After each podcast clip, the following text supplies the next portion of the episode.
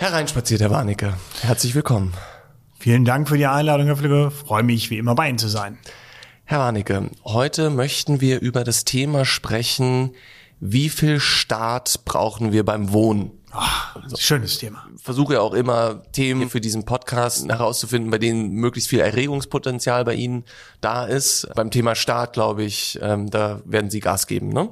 Ja, ja, ja, ich weiß. Das, äh, das sind wir, glaube ich, auch ziemlich äh, zwei Pole, wir beiden. Als Berliner sind sie ja maximal für Staat.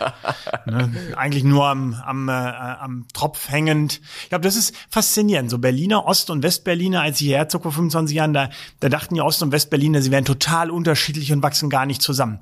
Aber aus Sicht eines Zureisenden, Zuziehenden nach Berlin war eigentlich klar, Ostberliner und Westberliner hatten eine große Gemeinsamkeit. Sie haben nämlich vom Rest des Landes gelebt und haben beide rumgejammert, beide Hälften, wie schlecht es ihnen jetzt ging, obwohl es ihnen die ganze Zeit super ging. Paradebeispiel war, damals wurde abgeschafft, der Abfertiger bei der Berliner U-Bahn. Das waren so zwei, drei äh, Menschen, die pro, jeden Tag stundenlang in so einem kleinen Häuschen im U-Bahnhof saßen und äh, immer gesagt haben, Achtung, die Türen schließen jetzt, klemmen Sie sich nicht ein, weil der gemeine Berliner damals noch nicht in der Lage war, selbst von der Tür wegzutreten, wenn die U-Bahn da ein- und ausfuhr den kannte ich überhaupt nicht. Nirgendwo auf der Welt gab es diese Abfertiger, nur in Berlin. Und dann ja, die das Debatten. liegt wahrscheinlich daran, weil Sie vorher noch nie eine U-Bahn gesehen hatten. Sie kommen jetzt, ja vom platten Land. Äh, da gab es auch schon eine. Und Ja. äh, äh, wie viel tausende Berliner jetzt vor U-Bahn-Zügen tödlich verunglücken, weil sie das mit den Türen nicht hinkriegen. Und in Wirklichkeit war es doch nichts weiter als Berliner durchfüttern in Ost wie in West. Also wunderbar. Insofern Top-Thema, das Sie gewählt haben. Nun gut. Herr Warnecke, Sie, eigentlich können wir jetzt schon beschließen, Sie hatten ja Ihre fünf Minuten verbale Ausdünstung, aber ich versuche es jetzt nochmal neu. Baler Ausdünstung. Ach, Herr Warnecke, Herr Flügge. wie viel Staat brauchen wir beim Wohnen? Und da haben wir das Thema sozusagen ähm, kommt jetzt nicht einfach zufällig hier an unseren Tisch, sondern es gibt einen neuen Vorschlag der der Bundesregierung und der Länder, nämlich es soll eine Pflicht zur Elementarschadenhaftpflichtversicherung eingeführt werden. Langes Wort, ich habe es zweimal vorher geprobt, es hat wahnsinnig gut geklappt. Fast. Ja, ja, sagen, ja, ja. Hänger war drin. Ich hatte auch, über, hatte auch nochmal überlegt, ob ich Sie auch nochmal vorsagen lasse. Wir meinen dasselbe. Ja, das Worum geht's denn da konkret? Da geht es um eine Versicherung äh, von Gebäuden vor Elementarschäden, die, wie es bisher der Fall ist, nicht mehr freiwillig ist, sondern für die Eigentümer zur Pflicht wird, sodass alle Immobilieneigentümer in Deutschland alle Immobilien mit einer Elementarschadenversicherung pflichtversichern müssten. Das ist der Wunsch zumindestens, den die 16 Bundesländer haben und diesen mit Hochdruck an die Bundesregierung herantreiben, die deswegen eine Bund-Länder-Arbeitsgruppe eingerichtet hat. Aber Moment mal, also ich kann jetzt aus eigener Erfahrung sagen, ich habe so eine Versicherung, auch wenn ich nicht weiß, wie sie offensichtlich korrekt heißt. Ähm, Und der Versicherung macht, schadet das nichts. Hauptsache, sie bezahlen das. ja, ja, also ich, ne, ich habe so eine Sie haben Police- genug Geld, geht einfach raus Nee, ich, und pff, naja, gut. Nein, ich sage Ihnen, warum ich sie habe. Ah. Weil ich einfach grundsätzlich ähm, möchte, dass im Fall der Fälle, wie es grundsätzlich bei allen Versicherungen ist, dass ich äh, dort abgesichert bin. Die ist auch verhältnismäßig günstig. Wo ist das Problem? erstmal, da sind wir tatsächlich beieinander. Auch ich habe elementar, eine Elementarschadenpflichtversicherung. Nee, Quatsch, eine Elementarschadenversicherung. Jetzt komme ich hier Sie haben keinen Elementarschaden, das hab- kann ich bezeugen. äh, Ja, ja, äh, zumindest noch nicht elementar, ne? Einfacher, ja, ja, ist sehr schön. Der war, äh, da brauchte ich ein bisschen länger, der war sehr geschmeidig. Also, Herr Flügge, äh, ich habe eine Elementarschadenversicherung, weil auch ich äh, im Zweifel dafür abgesichert sein möchte. Und das, obwohl ich glaube aus Sicht eines Versicherungsmaklers chronisch unterversichert bin, aber die Versicherung äh, gönne ich mir in der Tat. Ähm, die Frage ist eben, braucht man eine Elementarschadenpflichtversicherung? Das heißt, müssen tatsächlich alle zwangsversichert sein. Und hier kommen wir an den Punkt, warum wird das Ganze gefordert? Die Antwort lautet, die Länder wollen nicht mehr dafür einstehen, dass es im Falle von Flugkatastrophen ähm, Menschen gibt, die Hilfe brauchen und sie wollen diesen Bürgerinnen und Bürgern schlicht nicht mehr helfen. Und deswegen sagen sie jetzt, äh, sollen die erstmal alle schön selber bezahlen. Und deswegen die Pflichtversicherung. Das ist ja der wahre Grund, warum die Bund-Länder-Arbeitsgemeinschaft in Leben gerufen Aber wurde. nochmal, warum gibt es Menschen, die Eigentümer sind, die sich entscheiden, nein, ich möchte keine, Gott, dieses Wort, das verfolgt uns jetzt, Elementarschaden. Elementarschadenversicherung? Der, ja, Warum gibt es Menschen, die das nicht machen? Das ist der sogenannte freie Wille. Ja, äh, die haben sich dafür entschieden und Aber gesagt, äh, wir möchten eben keine Elementarschadenversicherung haben. Vielleicht auch, weil sie sich für ein Grundstück entschieden haben, bei dem sie davon ausgehen können, dass äh, Elementarschäden hier seltener eintreten. Diese äh, seltsamen Wetterereignisse der letzten Jahre oder Jahrzehnte sind ja nun doch die Ausnahme und in den ähm, ja, in den vor 20, 30 Jahren, da sagte man eben, wenn man nicht in einem äh, Überschwemmungsgebiet von einem Fluss baut oder äh, direkt am, am Wasser, am Meer, wo man eine Sturmflut kommen kann, dann äh, ist so eine Elementarschadenversicherung eben gar nicht so dringend erforderlich. So, wenn man sich aber ein Haus auf die Bergspitze setzt, ähm, dann wäre es eben schon sinnvoller oder an einen Fluss, der mal überschwemmen kann und dann nehmen sich die Menschen da eben eine Elementarschadenversicherung. Also in Deutschland also eine freie Entscheidung. Ja, ja, das ja. ist mir schon klar, das ist eine freie Entscheidung. Es ist, also es soll ja zumindest keine freie Entscheidung mehr sein. Richtig, ähm, genau. Es ist eine Bevormundung, die der Staat an der Stelle möchte, um sich selbst aus der Verantwortung zu ziehen. Und das ist genau der Punkt. Also rund 50 Prozent aller Menschen in Deutschland ähm, haben diese Versicherung abgeschlossen äh, in Bezug auf ihr Eigentum. Und dann gibt es eben noch eine sehr relevante Menge von Menschen, ja offensichtlich, die das nicht haben. Das heißt also, es geht da um, äh, also vermutlich, wie die Fälle, die Sie gerade genannt haben, diese Versicherung ist einfach auch sehr was den möglicherweise entstehenden Schaden oder das Risiko betrifft, auch sehr unterschiedlich teuer. Also ich kann sagen, bei mir kostet sie ein paar hundert Euro im Jahr. Ja, Was? also die, die sind schon, äh, diese, diese Versicherungen sind nicht günstig. Ähm, wenn man jetzt anguckt, welche äh, Großschadenereignisse hatten wir in den letzten Jahren, wo auch immer die, die Länder dann einspringen mussten, das waren eben im Regelfall die Flutkatastrophen bei den Flüssen, also die Oderflut, die damals auch äh, Gerhard Schröder wieder ins Kanzleramt gespult hat, oder jetzt die, diese Flutkatastrophe im Ahrtal. Und das äh, Spannende ist bei dem Thema ja, äh, wer hat da eigentlich eine gewisse Schuld? Und man muss ja sagen, noch ist es im Ahrtal nicht wirklich aufgearbeitet, aber dass es da äh, bei der Katastrophenwarnung äh, Probleme gab, ist keine Frage. Und was wir alle wissen, äh, natürlich auch die Eingriffe in, der, in die Natur der letzten Jahrzehnte ähm, haben dazu geführt, dass wir eben diese katastrophalen Ereignisse haben. Ob das nun äh, Monokulturen in den Wäldern sind, wo die Böden das Wasser nicht mehr speichern können und dann Wassermassen ins Tal rauschen, ob das Flüsse sind, die begradigt worden sind, äh, mit, mit kaum noch ähm, äh, ja, über, äh, Überlaufbecken, wenn man das so möchte, also Bereichen, wo die Flüsse übers Ufer treten können und das Wasser sich ausbreiten kann, wenn es mal mehr Wasser gibt, ohne dass da Gebäude bestehen, weil da dann Wohnbau Neubaugebiete reingelegt worden sind. All diese Dinge sind ja durch staatliche Planungen und Maßnahmen und Handlungen zumindest mitverursacht worden. Und deswegen glauben wir, kann man jetzt nicht dem einzelnen Eigentümer sagen, äh, ja, äh, war jetzt eben dein persönliches Pech. Nee, das ist ja, Moment, der Moment, Staat, der ja schon lange eingegriffen hat. Ist schon hat. richtig, aber äh, und der muss dann wenn dann die Flutkatastrophe da ist, dann steht der, dann rufen ja die Menschen auch nach dem Staat, damit sozusagen das alles äh, wiederhergestellt wird und nach, nach dem Geld vom Staat. Ich glaube, wenn man in so einer katastrophalen Situation ist, dass vielleicht äh, Familie oder Freunde ihr Leben verloren haben, dass das gesamte Haus, äh, alles, was man hat, äh, weggespielt worden ist, dann kann man schon mal bei einer solchen wirklich völlig atypischen Notstandslage auch äh, auf die Solidargemeinschaft setzen. Äh, man muss ja auch mal ganz klar sagen, dass eine Elementarschadenpflichtversicherung, selbst wenn die 300 oder 400 Euro kostet, wenn Sie dann da reingucken, was das Ganze abdeckt, äh, glauben Sie mal nicht, dass jemand, äh, der einen Totalschaden im Ahrtal hatte, mit der Versicherung dann hinterher wieder dasteht und ein völlig neues Haus hat. Das ist ja auch nicht der Fall. Das ist ja dann so ein bisschen eher der, äh, so, so, eine, so eine kleine Erstmaßnahme. Und dass man da sagt, äh, der Staat, der in der Not äh, sozusagen ja auch der Staat sind ja wir alle. Das sind ja 85 ja. Millionen Menschen. Und dann gibt's äh, ein paar wenige betroffen und die bekommen dann von uns allen Hilfe. Das ist ja nun eine der elementarsten Grundlagen des Staatswesens, das wir haben. Also Sie sagen, also das ist ja auch der Grund äh, oder beziehungsweise vermutlich der Antrieb, wovon sich der Staat hier freimachen möchte. Ne? Also der möchte diese Elementarschadenversicherung zur Pflicht machen, also eine, wie Sie gerade gesagt haben, Elementarschadenpflichtversicherung einführen, ähm, damit er im Falle von Notlagen vermutlich aus dem Schneider ist.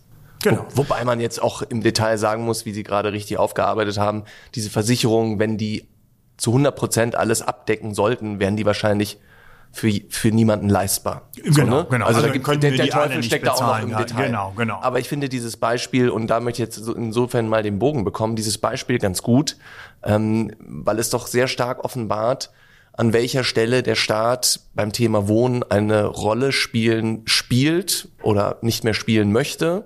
Und an der Stelle, wo Sie sagen, oder also stellvertretend für die Eigentümerinnen und Eigentümer in Deutschland, der Staat solle sich jetzt möglicherweise an bestimmter Stelle auch raushalten. Ähm, also wir erleben das ja ähm, seit Jahren und Haus und Grund ist dabei, sozusagen auch den Staat dafür seit Jahren zu kritisieren. Absolut. Also der, äh, der Staat, da kommen wir, glaube ich, auch zu einer ganz philosophischen Frage.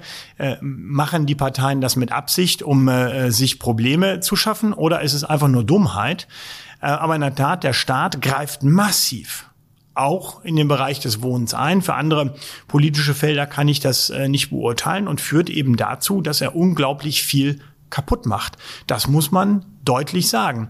Er verteuert das Wohnen in einer Art und Weise, mittlerweile schon das Bauen, dass wir nicht mehr in der Lage sind, äh, Wohnungen zu bauen, die man dann um allein die Baukosten zu finanzieren, zu einem bezahlbaren Preis vermieten kann. Das muss man sich mal vorstellen.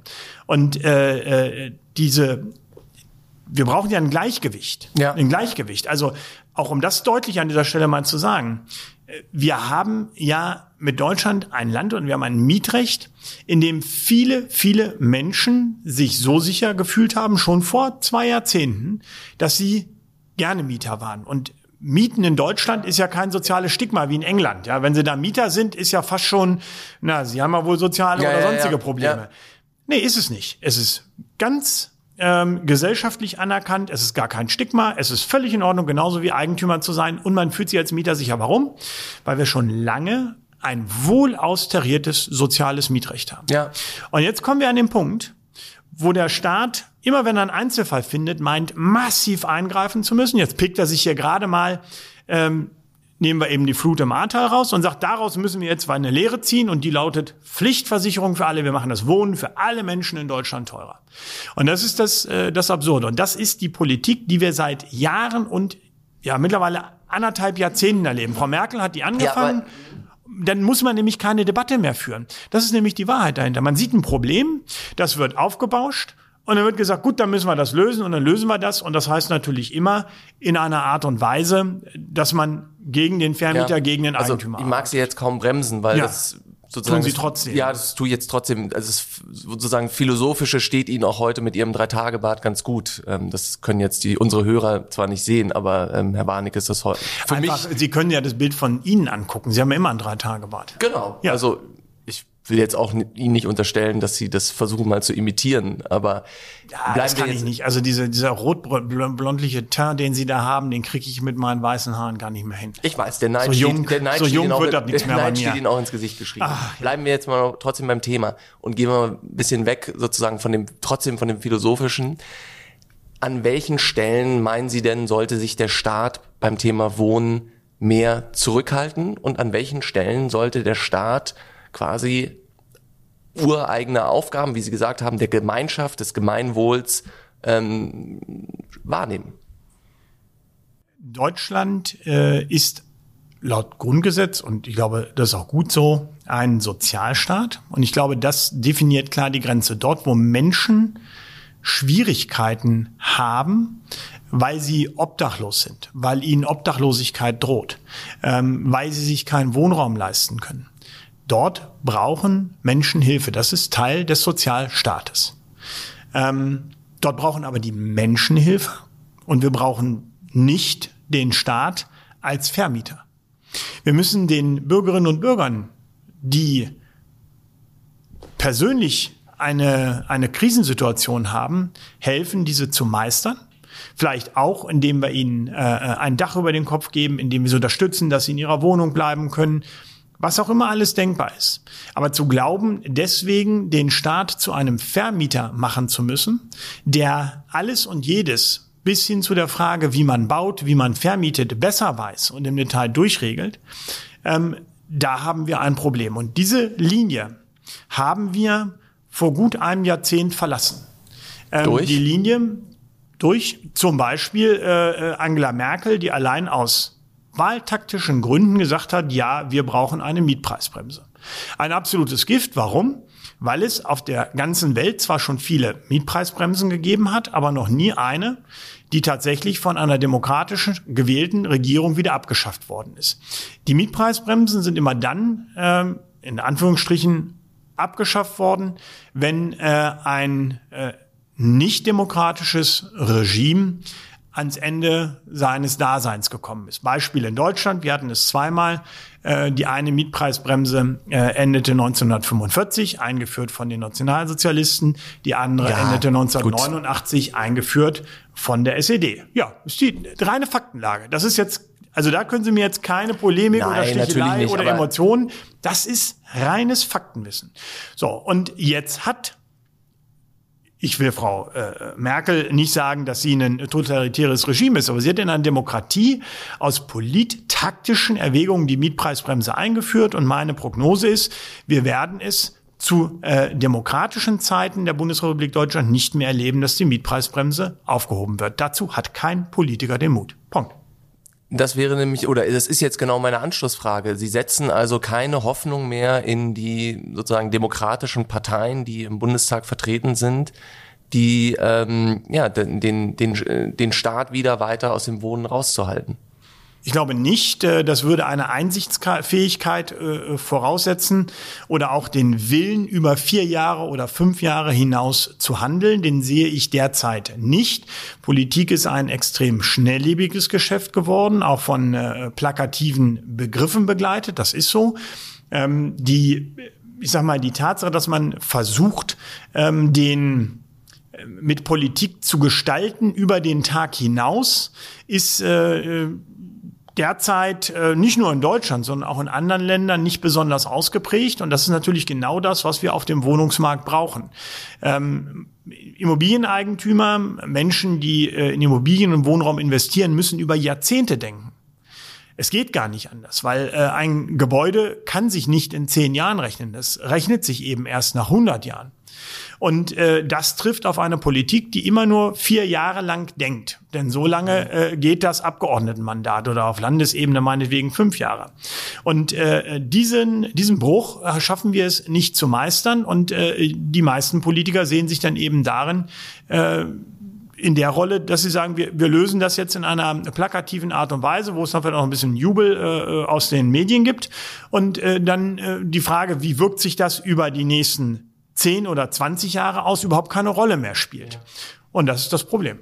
Also es stehen ja jetzt aktuell keine Wahlen an, beziehungsweise die Europawahl steht in, in einiger Zeit an, aber das ist ja Landtagswahlen, ist, Landtagswahlen stehen an. auch nicht vor der Haustür. Bundestagswahl ist auch nicht mehr so richtig weit weg. Wir sind jetzt, naja, zwei Jahre. So, aber ähm, knapp, zwei knapp zwei und üblicherweise ja. erwartet man ja, dass ja im Jahr vor der Wahl auch ja. nicht mehr so viel Gesetze in den Bundestag jetzt eingebracht ist, Jetzt werden. ist Haus und Grund natürlich auch kein ähm, äh, keine Institution, die in irgendeiner Form ganz klare Wahlempfehlungen abgibt, aber wer sich viele Menschen identifizieren ja ähm, sich beziehungsweise auch schaffen Vorsorge in ihrem Leben über Immobilieneigentum. Und die, wenn das ein wahlentscheidendes Kriterium sein sollte, ist ja die Frage, und letztendlich, wir haben angefangen mit der Elementarschadenversicherung, die zur Pflicht werden soll. Genau. So. Ähm, wie sollen sich die Menschen in Form von Beteiligung an Wahlen denn da entscheiden? Die einen Schwerpunkt beim Thema Wohnen und Immobilien in, in der Entscheidungsfindung legen. Also noch hat äh, keine Partei ein, nach meinem Kenntnisstand zumindest ein Wahlprogramm äh, für die nächsten Jahre auf den Tisch gelegt. Ähm, das ist das, was man erstmal konstatieren muss. Ähm, die Frage wird der ein oder andere sicherlich für sich beurteilen müssen an der Frage, wie sieht es aus mit der Wohneigentumsförderung. Und damit meine ich jetzt nicht nur einfach erstmal gibt es Fördermittel, sondern die Frage, gibt es ähm, Baulandausweisungen gibt es äh, die Möglichkeit, die Grunderwerbsteuer zu senken, äh, gibt es vielleicht Freibeträge für das erst, erst, erst genutzte, äh, nein, das erste selbstgenutzte, selbstgenutzte. Wohneigentum. Herr Jemine, das sind aber auch Ja, das ist mit diesen Worten hier. heute ein bisschen schwierig. Äh, es ist aber offensichtlich etwas schwierig. Also diese, äh, diese Fragen sollten dann relevant sein und für diejenigen, die sagen, ich äh, überlege, in Immobilien als Altersvorsorge äh, zu investieren. Das ist ja auch der ein oder andere. Mancher fühlt sich auf dem Aktienmarkt wohl. Es gibt auch noch Menschen, die sollen auf die deutsche Rentenversicherung vertrauen. Aber er sagt, ich blicke äh, Richtung äh, Immobilieneigentum. Der muss sich dann natürlich auch fragen, ob es Parteien gibt, die zumindestens noch einen gewissen äh, Spielraum ähm, mit der Vermietung zulassen. Das ist ja bei dem Mietwohnungspolitik der Knackpunkt. Ähm, wenn man äh, mit, den, mit diesem Spruch, der äh, so aus dem äh, links-grünen Lager kommt, keine Rendite mit der Miete, äh, agiert, dann muss einem klar sein, dass man ähm, eine Wohnung nach Sicht dieser Parteien eben nicht verdienen, ja. vermieten kann äh, und dabei Geld verdienen kann. Und wenn man diese dann wählt, dann kann man zumindest nicht sagen, das ist eine Altersvorsorge, die ich nutzen kann durch Vermietung. Dann muss man, äh, und das sieht man ja Land auf Land ab, dann sieht man das, was jetzt passiert, dass nämlich die Immobilien von denjenigen gekauft werden, die eine spekulative Sicht auf die Immobilie haben. Die Wohnung als Ware. Die Wohnung als, als Ware sehen. Als genau. Handelsware. Im Prinzip, das ist ja das Absurde. Die Leute sagen auf der einen Seite, die Wohnung ist keine Ware und keine Rendite mit der Miete, begreifen aber nicht, dass sie die Wohnung erst zur Ware dadurch machen, dass sie keine Rendite mit der Miete zulassen. Für den also letztendlich für den privaten Kleineigentümer. Ähm, für, ja. für den privaten. Kleineigentümer, der ja nicht äh, in der Lage ist, mit so einen Objekten zu spekulieren. spekulieren der ist ja genau. am hintersten Ende genau. der, der Kette, der kann also Aber die, durch Vermietung die, überlegen. Die, die, Kastrierung dieser Möglichkeiten für den privaten Kleineigentümer machen sie erst zur Handelsware von Großkonzernen. Genau so ist es, genau so ist es. Und das ist halt diesen, das ist halt wieder der Punkt. Wie weit darf der Staat eingreifen? Und der Staat hat letztlich in den vergangenen zehn Jahren erreicht, dass sich Vermieten nur noch äußerst eingeschränkt lohnt. Und damit hat der Staat durch seine massiven Eingriffe Wohnen in Deutschland überhaupt erst zur internationalen Handelsware gemacht. Also äh, äh, Aber Herr Warnecke, katastrophale ja, Politik. Die Frage ist, welche Rolle muss dann Haus und Grund in Zukunft noch mehr spielen, als Haus und Grund jetzt schon auch im Lobbying für die privaten Eigentümer spielt? Ich glaube, äh, dass wir mit unseren Sachhinweisen erst einmal eine Grundlage legen, die wir auch haben, die wir, die, die wir seit Jahren gehen und die wir auch weitergehen wollen. Ähm, also welche wir, Rolle? Ja. Ich, ich kann an der Stelle, ich, ich, ich sag den Damen und Herren das ja auch.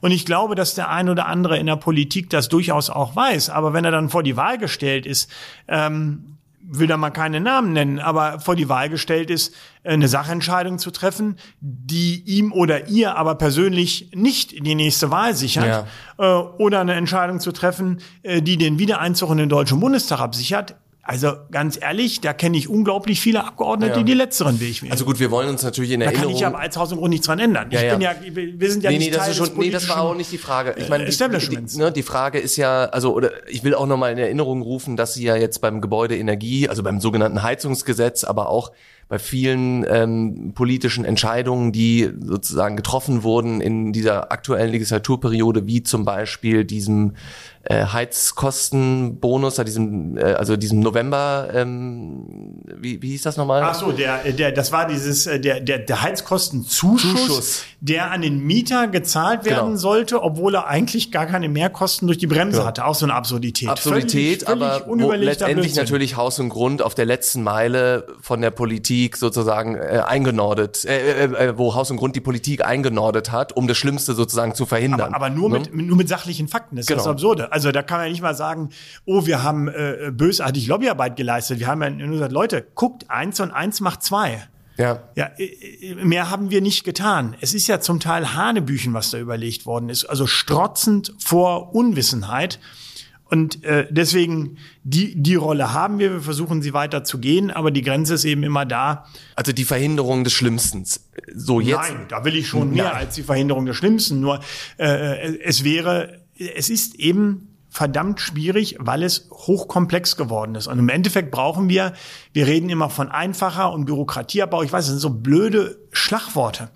Aber wenn das Leben nur noch mit drei Steuerberatern, zwei Rechtsanwälten und drei Kommunikationsprofis zu regeln ist, dann drehen wir hier alle irgendwann durch. Der, der normale Bürger muss doch bitteschön in der Lage sein, ohne 15 Berater zu bezahlen, ein Haus zu erwerben, zu bauen und darin zu wohnen. Das kann doch nicht wahr sein. Wir setzen uns dafür ein, dass Elementarschadenversicherungen weiter Freiwillig. Freiwillig bleiben, dass äh, jeder Eigentümer selbst entscheiden kann, ob er eine solche Elementarschadenversicherung abschließen möchte oder nicht und insbesondere auch entscheiden kann, äh, in welchem Umfang er die Versicherung abschließen möchte. Ähm, wir kennen das ja alle von diesen Zusatzversicherungen, die man abschließen kann hier für Zahnersatz und dann kann man wählen, äh, äh gibt's da äh, nur einmal gar nicht. Ich glaube, das gibt's gar nicht mehr in die Zähne ich, oder ich bin Porzellan auch sowas von oder sonst unterversichert, wie. genauso wie Sie. ich kenne mich gar nicht also aus. Also das ist äh, die, diese diese Frage soll jeder selbst entscheiden. Äh, wer sich entscheidet, äh, zum Beispiel ein, ein Grundstück zu nehmen, das äh, direkt am Fluss steht, hat natürlich in den meisten Tagen des Jahres ein schönes Seegrundstück. Aber jeder weiß, ein Fluss kann mal über die Ufer treten und hat dann ein Risiko. Und wer sagt, das nehme ich jetzt, das Grundstück, der sollte sich auch mit der Frage beschäftigen, brauche ich hier nicht vielleicht eine Elementarschadenversicherung bei meinem Flussgrundstück?